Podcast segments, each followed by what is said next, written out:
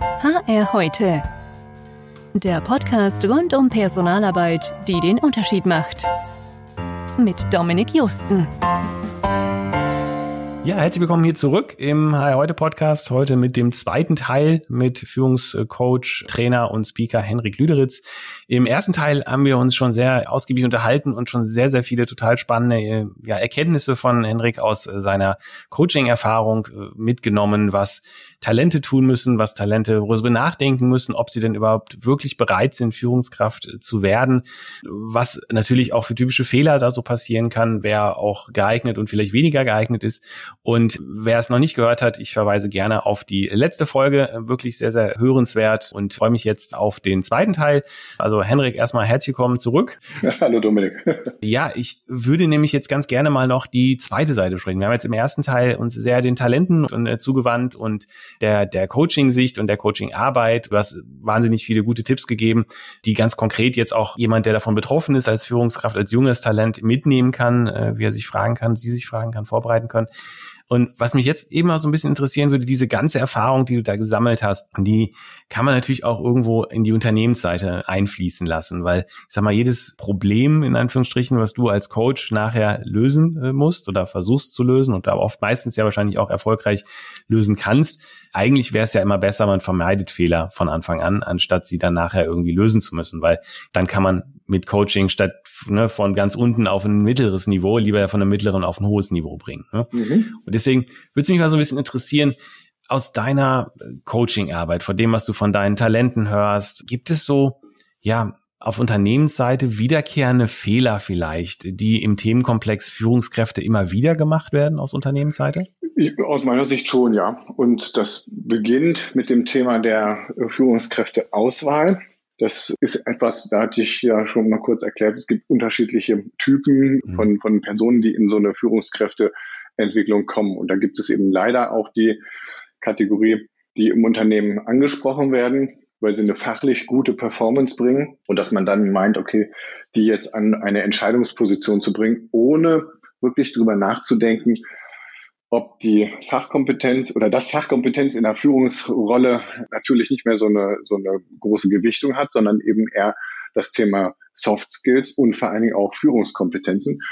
Und die sind häufig bei Experten nicht vorhanden und teilweise auch schwer erlernbar. Und das ist dann etwas, damit macht, sich, äh, macht es sich die, die Personalabteilung natürlich schwer, wenn man jetzt jemanden in so ein Führungskräfteentwicklungsprogramm bringt nicht nur der bei Null beginnt, was das Thema Führungskompetenzen betrifft, sondern dass der vielleicht auch noch so ein, ja, so ein Thema mit seiner eigenen Biografie, mit seinem eigenen Karriereweg hat, dass er sagte, ich war eigentlich als Experte grundsätzlich sehr zufrieden, hätte mir vielleicht 100 Euro mehr Gehalt gewünscht, aber stattdessen hat man mich hier in so ein Programm gesetzt. Mhm. Das ist mehr oder weniger ein O-Ton, den ich an einigen Stellen schon mal gehört habe, wo ich dann sage, Mensch, das, das schreit nach Potenzial, es besser zu machen in dem Auswahlprozess. Das ist das eine, also die, die von, von der Personalabteilung da so reingezwungen werden. Und das andere sind die, die sich selber da so reinzwingen oder sich so rein reinbringen, indem sie sagen, hm, äh, unabhängig davon, ob ich Experte bin oder nicht, ich bin, bringe Leistung, ich möchte gerne mehr machen im Unternehmen. Mhm. Es gibt aber leider auf dem Weg nach oben jetzt nur noch den Teamleiter, also die klassische Fachlaufbahn als Projektleiter, als Experte, die bietet mein Unternehmen nicht an. Deswegen muss ich jetzt das und das hier machen und sitze jetzt hier in so einem Teamleiter-Nachwuchsprogramm. Auch das ist etwas, da steckt ja sogar schon der Impuls für die Personalabteilung drin, weil diese Person sagt ja, hey, ich, eigentlich mag ich das hier gar nicht so, aber es geht ja nicht anders. Und dieses, es geht ja nicht anders, darüber nachzudenken und zu sagen, wir müssen mindestens adäquate, vergleichbare Karrierewege haben für Leute, die hier Leistung bringen, die mehr Leistung bringen wollen und die wir aber davor bewahren und wo man auch die Mitarbeiter vorbewahren muss manchmal, dass die in eine Führungsposition kommen. Das sind aus meiner Sicht so die, die klassischen mhm. Fehler, die schon so bei dem, bei der Personalauswahl beginnen und aus meiner Sicht auch systemisch sind, weil man, weil man da äh, organisatorisch einfach etwas ändern kann und damit diese beiden Themenfelder schon mhm. größtenteils aushebeln kann oder vermeiden kann. Also. Jetzt, du hast es mal angesprochen, die Fachkarriere. Hast du das Gefühl, dass das viele Unternehmen wirklich gut hinbekommen, die halbwegs gleichwertig oder oder ähm, ja gleich attraktiv zu machen? Weil ich habe so ein bisschen den Eindruck, oft gibt es die zwar, aber ich sag mal, wer wirklich also wirklich Riesenkarriere macht man damit nicht, weil ich erlebe halt zum Beispiel, ich habe es mal vor ein paar Jahren in einem, in einem Artikel mal vorgeschlagen, dass man sagt, eigentlich könnte man doch Personal und Budgetverantwortung trennen. Ja, ja dass quasi der Abteilungsleiter ist wirklich nur fürs Personal verantwortlich, aber nicht gleichzeitig auch noch fürs Budget, was für dieses Thema ausgegeben wird, sondern mhm. das wäre der fachliche mhm. äh, für Themen verantwortlich.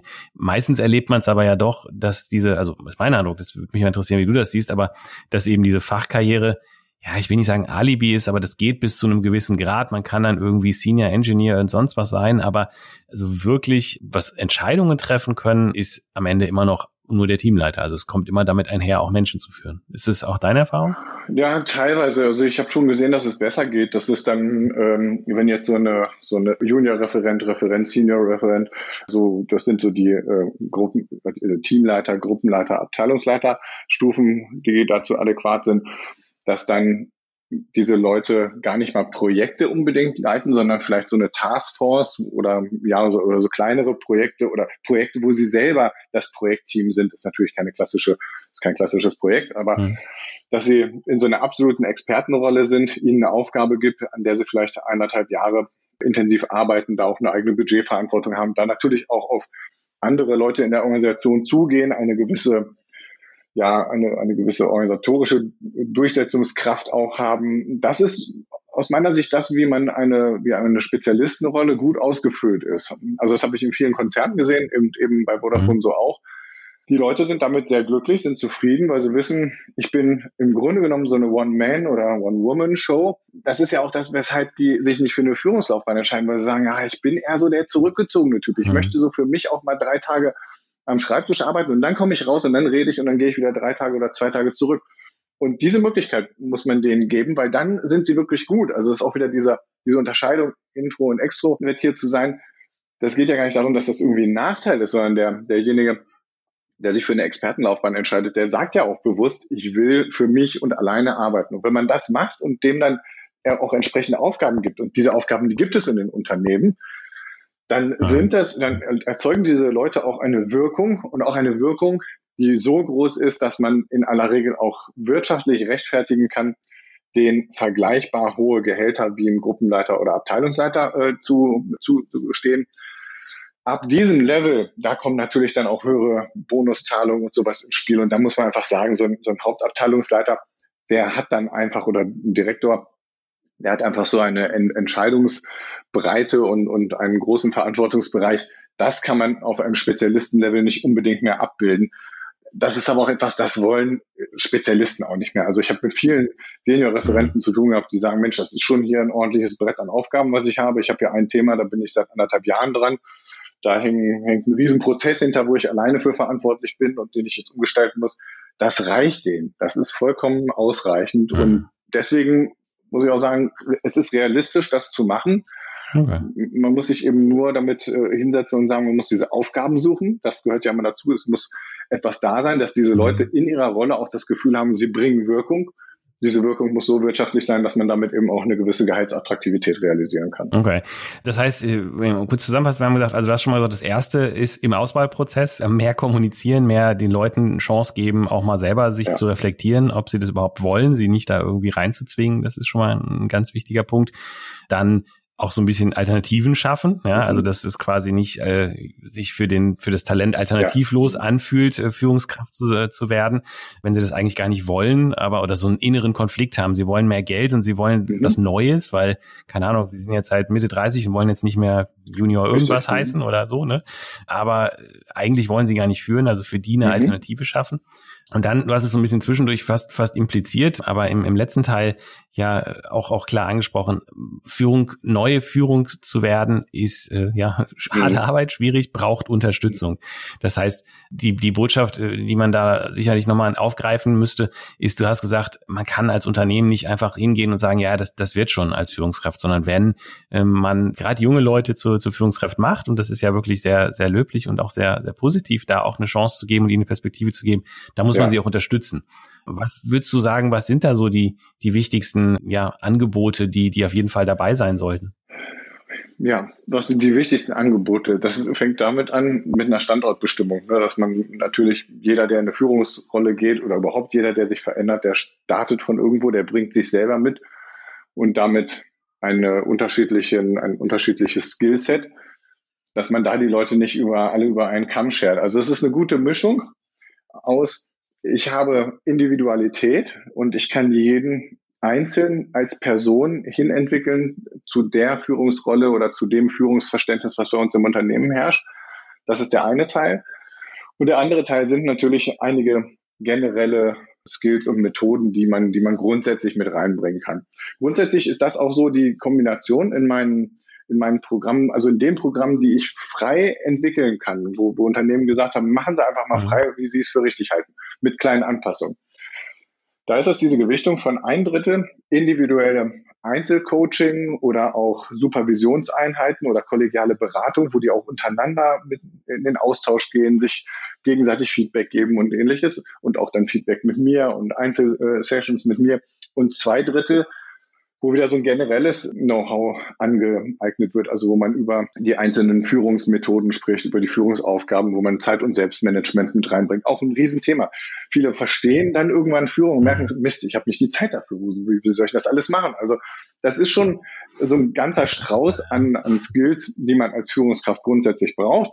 Man braucht aber auch das Verständnis und die Freiheit zu sagen, ich muss aber jetzt noch jemanden haben, der mit mir diese diese Übertragung auf meine individuelle Situation vornimmt und die ja, den Umsetzungserfolg garantiert. Weil das passiert nicht von alleine. Alle wissen es, ähm, der Transfererfolg von Seminaren, Präsenzseminaren liegt irgendwo so zwischen, keine Ahnung, fünf und zehn Prozent. Mhm. Und das muss, ist für eine Führungskraft deutlich zu wenig für eine junge Führungskraft. Und deswegen müssen da individuelle Elemente wie Einzelcoachings mit da rein, wo man dann wirklich gezielt mit dem einen drei Maßnahmen, mit dem anderen fünf, mit dem anderen zwei Maßnahmen vereinbart und jeder weiß, woran er genau arbeiten muss. Ich glaube, das ist ein, ist ein ganz wichtiger Punkt, weil den Eindruck habe ich nämlich mhm. auch. Ähm, dann, dann wird äh, gerade wenn die Unternehmen eben noch kleiner sind, ja, ähm, und nicht eben in der in der großen Routine wie jetzt eine Vodafone mhm. oder so, was was neue Führungsprogramme angeht, dann werden erste Schritte überhaupt gemacht, mal so Programme zu machen, aber die gelten dann ich sag mal, mehr oder weniger für mhm, alle genau. gleich. Also egal, ob er jetzt vor zwei Jahren Führungskraft geworden ist oder in zwei mhm. Jahren es werden soll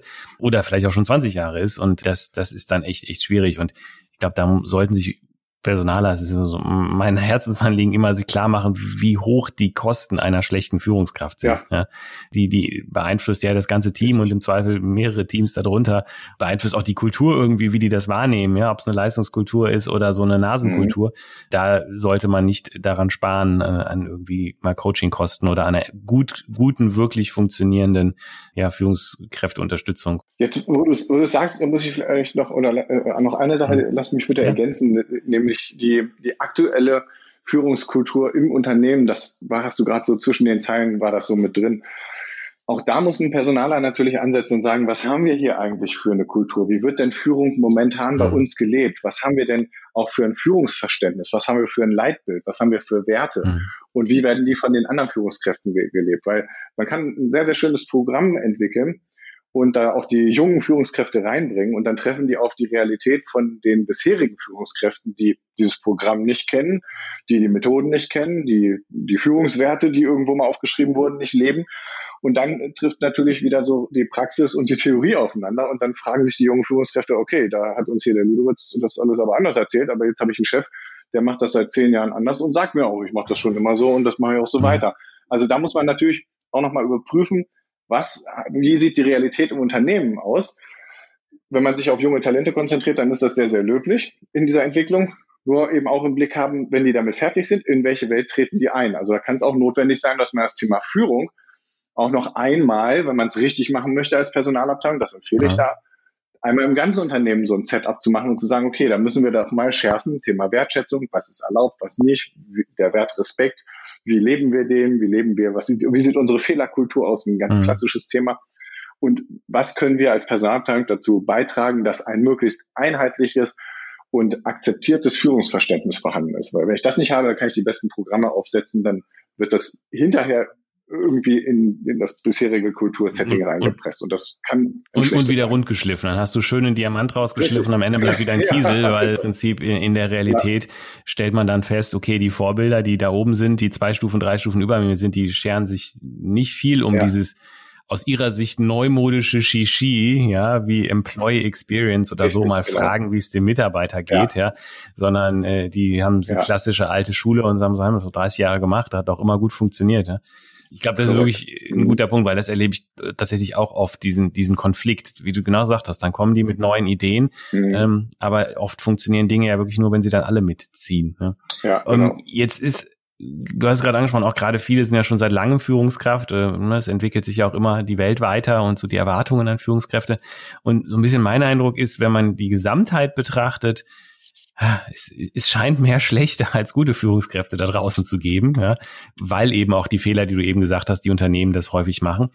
Aber, und das ist so ein bisschen ein Punkt, ich habe auch den Eindruck, es gibt auch viele Fälle, die sind zwar jetzt schlechte Führungskraft, aber die wollen das eigentlich nicht sein. Also die haben eigentlich gute Absichten. Die würden gerne besser werden oder bessere Führungskraft sein. Mhm. Die haben die richtige Intention, aber stecken vielleicht in so einem Dilemma. Na, einerseits, sie machen das schon 15 Jahre und jetzt sagen, ich mhm. weiß eigentlich gar nicht, wie ich wirklich gut jetzt mein Team führe. Das ist schwierig, ja. Mhm. Und da auch natürlich den Zugang zu bekommen. Die haben natürlich im Gegensatz zu jungen Talenten viel länger das schon festgefahren, manche, manche Verhaltensweisen. Mhm. Hast du da aus jetzt als, ich weiß, es ist nicht dein Schwerpunkt, diese quasi alt, alt, alteingesessenen sozusagen, äh, denen zu helfen, aber für Unternehmen so ein bisschen Tipps, wie man vielleicht aus der Gesamtheit ihrer Führungskräfte diejenigen äh, identifiziert, die ist vielleicht heute nicht wirklich gut machen, aber die Potenzial haben, weil sie eigentlich die richtigen Absichten haben und wie man denen dann helfen kann? Mhm. Das ist ein, ein Thema, was ich im letzten Jahr und in den letzten zwei Jahren mal ganz intensiv bei der Deutschen Bahn angegangen bin. Da ging es darum, auch eine wertschätzende, gesunde Führung in einem Werk mit knapp 140 Führungskräften und über 1000 Mitarbeitern überhaupt erst nochmal anzusprechen, zu hinterfragen und dann zu gucken, wen kann man individuell entwickeln. Und der Weg, der den die da gegangen sind, ist erstmal so klassisch wie so ein Marketingprinzip, so Attention, ja. Interest, Desire, Action, dass man überhaupt erstmal das Thema anspricht. Also ich habe dann ein Seminar gemacht, was einen Tag erstmal sich hauptsächlich mit so einem Triggern, mit so einem Impuls setzen, mit so einem Denk mal drüber nach und noch gar nicht mal so in inhaltliche Schwerpunkte gegangen ist, wo von diesen 140 Führungskräften in Summe würde ich sagen mindestens ein Drittel ihre Einstellung an diesem Tag radikal geändert haben. Von nämlich, wie du es beschreibst, das habe ich schon immer so gemacht, ne? und mit, mit 50, teilweise kurz vor der Rente waren da einige bei, die noch gesagt haben, ja, ich höre mir hier den Blödsinn an und die dann rausgegangen sind und gesagt haben, oh, du, der eine Satz oder das, was du da als Beispiel gezeigt hast, das hat mich zum Nachdenken gebracht. Und den nächsten Tag, dann in den zweiten Tag kamen die rein und hatten eine ganz andere Bereitschaft, sich selbst zu reflektieren. Und am Ende dieser zwei Tage war es so, dass wir, dass es offen gemacht haben. Jeder konnte sich selber zu Inhalten, die ihn bewegt haben, die ihn mitgenommen haben, konnte er sich selber äh, so, eine Lernjourney auferlegen und sagen, das möchte ich dann machen, da möchte ich das ansprechen. Das wurde auch vom Werkleiter mitgetragen. Der hat also auch die Zeit gegeben und hat auch gesagt, ihr habt die Zeit als Führungskräfte, euch dazu hinzusetzen. Das war jetzt auch nicht viel, nicht, nicht eine Woche für alle zwei Monate, sondern es waren immer so pro Woche so ein, zwei Stunden maximal, weil die haben ja auch viel zu tun. Aber er hat dem Ganzen, also dem Ganzen wurde Aufmerksamkeit gegeben, dem Ganzen wurden Ressourcen gegeben, um eben sich damit zu beschäftigen. Und das hat einen sehr, sehr guten Effekt gebracht. Also es war eben nicht so dieses von oben belehren, so die Personalabteilung spricht jemand an, so hey, wir haben bei dir so zwei Beschwerden im letzten mhm. halben Jahr, denk doch mal drüber nach, ob du richtig führst, sondern es war eben ein, ein sehr wertschätzender und spannender Prozess hin zu einer Selbsterkenntnis. Und bei diesem, bei diesen Führungskräften, die sich da, die mussten sich auch nicht outen. Also es war auch nicht so, dass die, die kamen dann auf so eine Liste, sondern das war dann individuelle, individuelle weitere Schritte, die dann folgten, die aber mhm. keiner jetzt großartig mitgekriegt hat. Das hat dazu geführt, dass es da echt eine große Akzeptanz gab, die aus meiner Sicht schwieriger zu erreichen ist, wenn man eben von außen hingeht und sagt, hier über dich, da hören wir relativ schlechte Dinge. Wir sitzen ab und zu mal im Personalgespräch mit dabei und hm, das ist ein bisschen, das ist schwierig, was du da machst. Das funktioniert nicht ganz so gut, weil derjenige ja. natürlich sofort in so eine Verteidigungshaltung geht und sagt, äh, erstmal rechtfertigt, weshalb das alles so seinen Sinn hat. Also da ist meine Empfehlung, eher triggern, eher auch wieder im Coaching-Sinne zu zeigen, was möglich ist, wie man es, wie man es gut machen kann und dann eben zu auch so eine Frage zum Ende des Tages, werde ich nie vergessen, zu sagen, habt heute vieles gehört. Nehmt das mal so mit, denkt mal drüber nach. Sprecht mal mit eurer Frau, mit eurem Mann, mit euren Freunden und morgen früh treffen wir uns wieder und dann nehmen wir uns mal so eine Stunde. Zeit und reden drüber. Und da sind Leute echt, wo ich wirklich auch dachte, ah, so wie der den ganzen Tag guckt, der sagt morgen keinen Ton. Und dann sitzt er da und sagt, ah Mensch, da habe ich aber echt mhm. drüber nachgedacht. Und das ist aus meiner Sicht da sehr erfolgreich gelaufen, habe ich jetzt auch noch ein, zwei Mal wieder reproduziert. Also den Weg, den empfehle was, ich ganz klar. Hm, was, was sind das vielleicht so für, für Beispiele? Hast du da noch Erinnerungen, was das dann waren, was die Leute jetzt besonders mhm. zum Nachdenken gebracht hat? Was für eine Frage vielleicht oder so? Ja, also ein Vorurteil geht so in Richtung mhm. Leistungsfähigkeit. Also, dass, dass viele Führungskräfte denken, dass es Mitarbeiter gibt, die echt nicht leisten mhm. wollen, die da überhaupt keinen, die, die keinen Bock mehr haben. Ich weiß und ich bin dabei, auch aus meiner eigenen Führungserfahrung, die gibt es. Aber das ist ein total unmenschlicher Verhaltenszug.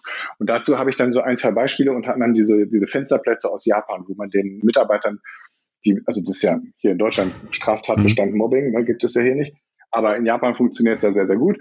Die werden ja in ein leeres Büro gesetzt, keine Aufgaben, keine Kommunikation. Sie werden also völlig isoliert und ausgegrenzt. Und in der Regel kündigen die freiwillig, bevor sie das erste Gehalt fürs Nichtstun bekommen. Also die werden mhm. weiterhin bezahlt. Aber sie fühlen sich eben so überflüssig, so, so unnütz. Und das genau dieser Gedanke, die so sehr quält, dass sie sagen, ich muss hier weg. Und da, mit diesem Beispiel habe ich dann gesagt, denkt mal drüber nach. Mhm. Denkt mal bei euch selber drüber nach. Ihr würdet Geld fürs Nichts bekommen. Ihr dürft jetzt hier nach Hause gehen und wir sagen euch oder die Bahn sagt euch, ihr kriegt weiter euer Gehalt, aber ihr müsst nichts mehr dafür machen. Ihr müsst hierher kommen. Ne? Ihr müsst euch hier einen leeren Schreibtisch, da müsst ihr euch schon hinsetzen. Also für zu Hause Playstation gibt es kein mhm. Geld, aber hier sitzen. Ja, aber nur sitzen. Und da haben alle durch die Bank weg, also vielleicht ein oder zwei, wo es ein bisschen gedauert hat, da waren alle, haben sofort gemerkt, nee, das ist ja fürchterlich, das ist ja schlimm. Und dann habe ich das weitergemacht und sage, okay, jetzt überlegt mal eure Mitarbeiter. Wenn ihr 10 oder 15 im Team habt und ihr würdet allen die Aufgaben wegnehmen, mhm. wie fühlen die sich dabei? Fühlen die sich wirklich gut dabei? Also gibt es da wirklich welche, von denen ihr glaubt, dass die das Monate und Jahre lang durchziehen? Und ja, auch da war die Antwort ja. natürlich dann ein bisschen anders. Da gibt es bei 1000 Leuten in so einem Berg gibt es natürlich fünf bis zehn Experten, die würden das so machen. Ja, gut. ja so ist ja. Gottes so eben, der ist groß. Aber da war so die Erkenntnis, ey, man stimmt, das, die machen das echt nicht mit Absicht. Es, es, muss andere Gründe haben. Und dann so den Bogen zu machen Richtung Führung und dann auch da ein, zwei Beispiele, welche positive, aber auch negative Macht Führung hat. Also auch ein beliebtes Beispiel Thema Feedback. Wie es ist, kein Feedback mhm. zu bekommen. Führungskraft, egal, Meister, sonst wer läuft durch die Halle, sagt nicht richtig Guten Morgen, gibt kein, keine Rückmeldung, keine richtige zu einer Arbeitsleistung. Da habe ich viele, viele Beispiele, wo wir das einfach mhm. durchgespielt haben und die dann da saßen und gesagt haben, das war so schlimm, dieses ignoriert zu werden oder auch so, die, da haben wir sowas durchgespielt. Die wollten aus sich selbst heraus, hatten sie eine Idee, haben gesehen, da ist etwas passiert und wollten das einbringen und haben gesagt, hier, ich, ich habe eine Idee, wie können wir damit umgehen? In so einem Rollenspiel wurden die auf verschiedenste Art und Weise abgelehnt. Und die haben gesagt, das hat so tief gesessen, da war manchmal sogar richtig ein bisschen Streit im Raum, wo ich gesagt habe, hey, Gang runterschalten, mhm. ist nur ein Rollenspiel. Ne? Das hat die echt viel zum Nachdenken bewegt, auch so diesen Perspektivwechsel mal zu betreiben. Und das hat echt einige mhm. wirklich feste Strukturen mhm. durchaus geknackt. Es ist äh, ein gutes, gutes Stichwort so ein bisschen, weil ich kann mir vorstellen, manche dieser Führungskräfte haben sich vielleicht vorher gedacht, ja, die sind schon so lange dabei, dem brauche ich jetzt nicht mehr ständig sagen, dass sie es gut gemacht haben, das wissen die auch selber. Und äh, ne, genau das würden sie trotzdem gerne hören, weil wie du schon gesagt hast, jeder will irgendwie Feedback hören. Und da stelle ich mir so ein bisschen die Frage, da muss ich einen Fall denken, jetzt sehe ich gleich kurz, aber gibt's so aus deiner Sicht vielleicht ja bestimmte Stolperfallen, also ich sag mal so Dinge, Verhaltensweisen, Meinungen, die Führungskräfte allgemein, vielleicht auch unerfahrene Führungskräfte machen und für eine gute Idee halten, ja, also wie zum Beispiel den, den Senior nicht ständig zu loben, die aber eigentlich tatsächlich keine gute Idee sind. Weil ich, ich will ja. ganz kurz mal äh, eine Anekdote dazu erzählen, weil ich war vor vielen, vielen Jahren äh, direkt nach dem Studium, nach der Diplomarbeit mal eingeladen als Gastjuror bei einem Führungskräfteassessment einer Versicherung. Durfte halt da quasi mit zugucken, wie die da ihre Assessments gemacht haben. Und da war eine, ja, ein, einer, der da Kandidat war, Führungs zur Führungskraft zu werden, der hielt es doch allen Ernstens für eine gute Idee, in einem in einer Übung quasi den, den Gegenüber, den Mitarbeiter wirklich völlig zusammenzustauchen und mit Abmahnung und Kündigung zu drohen, äh, weil der nicht, nicht macht irgendwie, seine Leistung nicht erbracht hat. Dann ist er da wirklich cholerisch geworden. Ich habe, ich meine, da war ich noch jung und da habe ich trotzdem gedacht, sag mal, der, der redet sich gerade um Kopf und Kragen. Der kann doch nicht ernsthaft glauben, jetzt hier vor drei erfahrenen Assessment Center Leuten und mir, dass es eine gute Idee ist, hier den Choleriker raushängen zu lassen. Ne? Ähm, aber der scheint schien der Meinung zu sein, dass das wäre nötig. Als Führungskraft müsste man Stärke zeigen. Ähm, deswegen mal so die Frage, gibt es da so Fälle, wo du sagst, das sind so Dinge, das erlebst du auch oft, dass Leute denken, sie müssten das so tun, aber es ist eigentlich eine ganz schlechte Idee, das so zu tun? Ja, das ist natürlich ein extremes Beispiel für, für, so eine, für so ein Verhalten, wo jemand glaubt, dass es gut ist, was aber ganz klar in Richtung von No-Go geht. Und das, was da passiert ist, ist äh, der Irrglaube bei vielen jungen Führungskräften, dass sie denken, eben hier ist eine gewisse Härte oder Durchsetzungskraft. Also Härte vielleicht nicht, aber Durchsetzungskraft und, und Entscheidungsstärke gefordert. Und dass das ausschließlich über einen autoritären Führungsstil geht. Und das ist natürlich etwas, was heute überhaupt nicht mehr State of the Art ist. Also dieses äh, klassisch situative Führen, das geht ganz deutlich anders. Und auch diese, diese Coaching-Rolle, die man von Führungskräften immer mehr verlangt, also Fragen stellen, Hilfe zur Selbsthilfe, das ist ja das, wo, wo so der Trend hingeht. Und ja, da sind so die, die klassischen Fehler und, und ähm, Einstellungen bei Führungskräften, die gehen auch bei mir in so eine Richtung, bei den Stolperfallen, zum Beispiel auch alles besser machen zu können oder diese klassische Rückdelegation, also hohe Ansprüche, die schlecht definiert sind in einem Ziel- oder Delegationsgespräch. Mitarbeiter ist verunsichert, kommt mit einer Frage, auch erstmal nur eine Frage, hey, ist das denn richtig so und so? Habe ich das richtig verstanden? Und da ist die Führungskraft dann schon so ungeduldig und sagt, ach, geben Sie es her, das kann sowieso nur ich. Oder dann, wenn ich wenn ich es richtig haben will, dann muss ich das selber machen. Also es gibt wirklich so ein paar äh, eben so klassische Aussagen, dieses, ähm, wenn ich es hundertprozentig gemacht haben will, dann muss ich es selber gemacht haben wenn ich was entscheiden will, oder dieser Spruch, ich kann es nicht anders erklären, sondern nur lauter. Oh Gott. Das ist auch so ein, so ein, so ein, ähm, so ein Fail. Oder auch eben den eigenen, den eigenen Leistungsstandard hochsetzen, so dieses, ich arbeite hier bis 18, 19 Uhr und wer hier um 17 Uhr geht, der der ist offensichtlich kein Leistungsträger. Auch das geht so in die Richtung von, von Vorurteilen. Also es sind häufig Vorurteile, die von jungen Führungskräften übernommen werden, die das irgendwo mal gesehen haben, das interessanterweise selber sogar als schlechtes Führungsverhalten empfunden haben, aber mangels besserer Optionen das dann übernehmen und glauben damit genau das zu machen, was, was gefordert ist. Schlechte Vorbilder sind sowieso immer die, die größte Hürde für jemanden, der, der, der neu lernt. Ja. Wir sind jetzt schon wieder am Ende der, der Zeit angekommen. Es ist unheimlich interessant, sich mit dir zu unterhalten. Also das, wir haben ja jetzt schon zwei Folgen quasi, wer weiß, das müssen wir eine dritte machen. Aber deswegen vielleicht jetzt mal so ein kleines bisschen so eine ja, Schlussfrage, um so ein bisschen so einen, so einen Abschluss daran mhm. zu bekommen. Wenn du jetzt mit all deinen Erfahrungen Erfahrungen. Du würdest jetzt nochmal Personalchef, sagen wir mal ein Unternehmen, 1500 Mitarbeiter, also jetzt kein Riesenkonzern, aber schon so ein bisschen größer, also so, dass man es jetzt es immer unüberschaubar wird. Ja, das ist ja oft so diese mhm. Challenge, wenn nicht mehr eine mhm. Führungskraft oder ein Geschäftsführer jeden kennt und jeden beurteilen kann. Das ist ja dann so eine mhm. Stufe. Was wären so aus deiner Sicht vielleicht die Top drei Maßnahmen, die du ergreifen würdest, um insgesamt eine bessere Führungskultur mhm. äh, zu erreichen bei diesem Unternehmen? Ja, ist eine gute Frage. Also zum Thema bessere Führungskultur. Da ist das erste, was ich äh, machen würde, ist, geht so in die Richtung einer klassischen Bestandsaufnahme. Ich würde die natürlich etwas äh, spannender machen und in einem, einem Format, wo auch die Leute Bock drauf haben mitzumachen und auch merken, dass sie davon selber betroffen sind das stelle ich mir so vor, dass ich, dass ich einmal zeige, welche Wirkung Führung haben kann, sowohl gute als auch schlechte. Dass ich dafür mal ein Beispiel gebe und die Leute mal frage, dann über so eine anonyme Abfrage, wie viel Bock haben die eigentlich noch zur Arbeit zu kommen und was glauben sie, woran liegt das? Also das ist natürlich eine, eine Frage, da, wenn ich mich da jetzt in die Rolle versetze, habe ich selber ein bisschen Respekt, wenn ich das so ausspreche. Aber das gehört ja dazu, wenn ich Personalchef bin, dann muss ich ja Führung ja. auch äh, entwickeln. Und da gehört eben auch zu, dass ich vielleicht auch höre, dass zwei Drittel unserer Mannschaft das echt nicht gut finden, was hier gerade passiert. Das ist auch dass sie die Gründe und Ursachen da eben auch in der Führung sehen. Es gibt ja das berühmte Beispiel von dem äh, Geschäftsführer von, von der Upsalzboom-Kette, der sich da ja selbst hinterfragt hat und gemerkt hat, oh, das ist echt nicht gut. Oder mhm. Ray Dalio, der dieses kritische Feedback ja auch immer wieder einfordert. Das ist das, mhm. das ist auf jeden Fall mein allererster Schritt, um herauszufinden, wo liegt hier der Hase im Pfeffer. Mhm. Und dann der zweite Schritt ist der, daraus eben, also mit Sicherheit wird es keine ausschließlich positiven Antworten geben. Und dann diese Themen, die da benannt werden, auch wirklich ein Gewicht zu geben und zu sagen, ich will das verstehen, ich will das auch mal erleben, ich werde auch rumgehen und werde mir sagen, ich werde mich mal in einzelne Teams auch mal mit reinsetzen, wo es eben negative Rückmeldungen gab und möchte mir das mal angucken.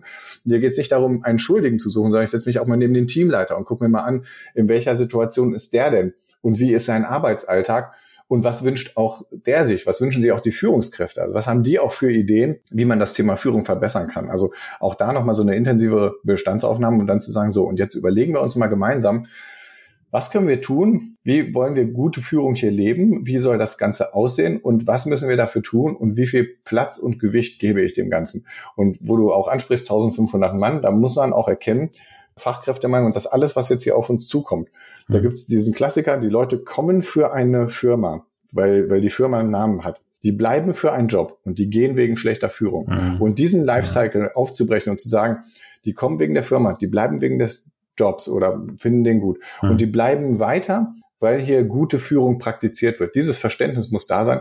Und da ist mein Ansatz da auch dem Personal, der Personalentwicklung die, dieses Gewicht zu geben und wegzukommen von, wir machen, wir füllen die Lücken, also wo es Wissenslücken gibt, die füllen wir auf.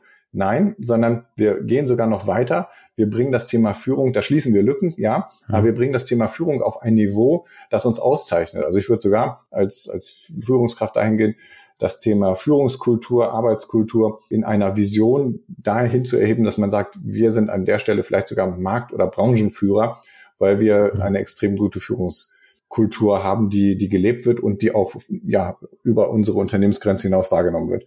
Mhm. Das wären oder das sind so die drei Schritte, die ich dann da mhm. gehen würde. Und klingt nach verdammt viel Arbeit. Ist, ist es, ist es, glaube ich auch. Und das ist, äh, ich meine, es ist wie so oft, Personal ist viel Arbeit. Und ich meine, du hast früher mal vorhin mal gesagt, klar, äh, Personal kann nicht im Endeffekt die letzten Entscheidungen treffen und mhm. zu sagen, ja, wer jetzt, wer jetzt geeignet ist. Aber ich glaube, ihre Aufgabe muss sein, ja, ihre Führungskräfte und ihre Entscheidungsträger A, darauf aufmerksam zu machen, worauf mhm. sie achten müssen. Genau. Ja, dass sie eben nicht nur achten, ist der guter Ingenieur, sondern ja. ist der Führungskraft, wenn der irgendwie eine leitende Rolle übernehmen soll. Oder eben natürlich auch methodisch dabei zu achten, hey, das reicht nicht, äh, jetzt hier irgendwie mhm. den zu befördern, der irgendwie, irgendwie sympathisch wirkt oder lustig wirkt. Gib dem auch Zeit und dräng den da nicht rein. Lass den nachdenken, lass den Coaching. Ich glaube, das ist so ein bisschen die Aufgabe von, von Personal, und was du gesagt hast, ist, finde ich absolut richtig. Gute Führung kann absolut ein Wettbewerbsvorteil sein, wenn es ist recht, wenn es sich rund spricht. Ja? ja. Aber nicht nur das, nicht nur nach außen, sondern auch einfach nach innen, weil Leute sind einfach produktiver, motivierter, ja. engagierter, loyaler, ja, wenn sie eine, eine positive Erfahrung als, als äh, Mitarbeiter wahrnehmen und natürlich erst recht als Führungskraft. Und vielleicht eine Sache mhm. noch kurz, also das ist jetzt keine, keine unmittelbare Maßnahme, um Führung direkt zu verbessern, mhm. aber langfristig, weil du das Thema äh, Auswahl auch nochmal ansprichst. Eine Sache, die ich, die ich dann umsetzen oder die auf meiner Agenda mit Sicherheit steht als Personalchef, ist Führung, die Auswahl so zu verbessern, dass ich sage, ich nehme nicht diese klassischen Auswahlprozesse, auch nicht nur für eine Führungsposition, sondern auch für andere Positionen, sondern ich schaffe so eine Kultur des, wir schauen mal genauer hin, was die Leute, nicht nur was die jetzt machen, sondern welches Potenzial haben die eigentlich? Also ganz grob so Richtung äh, Job Rotation. Also dass man, dass ich eine Kultur ermögliche, dass die Mitarbeiter sagen können, ich mache zwar jetzt gerade Buchhaltung und Abrechnung, aber ich hätte voll Bock mal rauszugehen im Vertrieb und irgendwie weiß ich nicht, ich, vielleicht kann ich das sogar gut. Und dass man dadurch verborgene Talente entdeckt. Und genauso auch für das Thema Führung, dass man sagt, wir, wir machen mal so Chef auf Probe und jemand ganz ohne eine Verbindlichkeit, der darf das gerne mal drei Monate ausprobieren hier auf einer freien Position. Und dann sprechen wir hinterher mit dem Team, wir sprechen mit der Person, wir sprechen mit dem Vorgesetzten. War das gut? Wenn ja, haben wir da vielleicht durch diesen außergewöhnlichen Weg jemanden entdeckt, der sich im klassischen Wege nie darauf bewerben würde. Und wenn man dann noch darunter bei den Mitarbeitern so eine crossfunktionale Ausbildung gewährleistet, dass die auch mal andere Jobs übernehmen, dann kann man ja auch dieses einer geht von, vom Team nach oben, dann kann man diese frei werdende Position im Team ja vielleicht auch leichter nachbesetzen. Also viel mehr Richtung Flexibilität, nicht unbedingt mit diesem Agile-Ansatz, so jeder kann alles und wir entscheiden selbst, aber viel mehr so, so die Bereitschaft mal reinzubringen, hab Mut, denk auch mal über deine Grenzen hinaus vom Schreibtisch und wir unterstützen dich dabei, hier in der Firma auch mal einen Weg zu gehen, der vielleicht total unüblich ist, aber am Ende der Firma ja einen riesen Mehrwert liefert, weil jemand dahin kommt, wo er noch mehr bringt als vorher und damit natürlich auch für das Team eine ganz andere Bereicherung darstellen kann. Ich glaube, das ist ein wunderbares Schlusswort. Das bringt es nämlich sehr auf den Punkt, Personaler äh, oder auch Unternehmen müssen mutiger sein an der ja. Stelle, auch mal was ausprobieren und flexibler. Es darf keine Schande sein, auch nicht Führungskraft zu sein. Also zum Beispiel ja. auch nach der Führungskraft auf Probe zu sagen, nee, das ist nicht das Richtige für mich. Ja. Und wenn es da eine gute Alternative gibt, dann sind die Weichen sehr gut gestellt, dass ich äh, über kurz oder lang, das geht natürlich alles nicht von heute auf morgen, aber über kurz oder lang wirklich eine deutlich bessere Führungskultur etabliert, als das vorher der Fall war. Mhm. Ja, Henrik, Wahnsinn, was ein Ritt. Ganz, ganz herzlichen Dank. Das waren wahnsinnig viele Themen, wahnsinnig viele Einblicke. Ich finde es mega spannend, äh, weil eben, ich glaube, fand einfach, du, du hast was aus der Praxis zu erzählen, ja, und, und nicht aus dem Lehrbuch, ähm, weil das, die können wir alle lesen. Und ja. das ist ja viel spannender, gerade auch aus der Unternehmensseite, auch aus meiner Sicht natürlich, äh, dann mal zu hören, was denn eigentlich dann die Talente auch denken und was sie dann ihrem Coach im Zweifel auch vielleicht so ein bisschen spiegeln. Deswegen mhm. ähm, ganz herzlichen Dank für die Zeit und für die äh, zwei Gerne. spannenden Folgen. Und ja, ich würde jetzt sagen, ich wünsche dir alles Gute, weiterhin viel Erfolg ähm, bei, bei deinen Tätigkeiten. Ähm, bleib bei den Jungen dabei, weil ich glaube, das bringt wirklich den größten langfristigen Effekt, auch die gesellschaftlichen Footprint, den du hinterlässt. Und äh, würde mich freuen, wenn wir vielleicht irgendwann noch mal ähm, eine Gelegenheit zur Zusammenarbeit bekommen. Jetzt erstmal herzlichen Dank. Sehr Schönen Nachmittag und bis bald mal, Henrik. Ne? Mach's gut. Danke, Dominik. Ciao. Das war HR heute. Der Podcast rund um Personalarbeit die den Unterschied macht.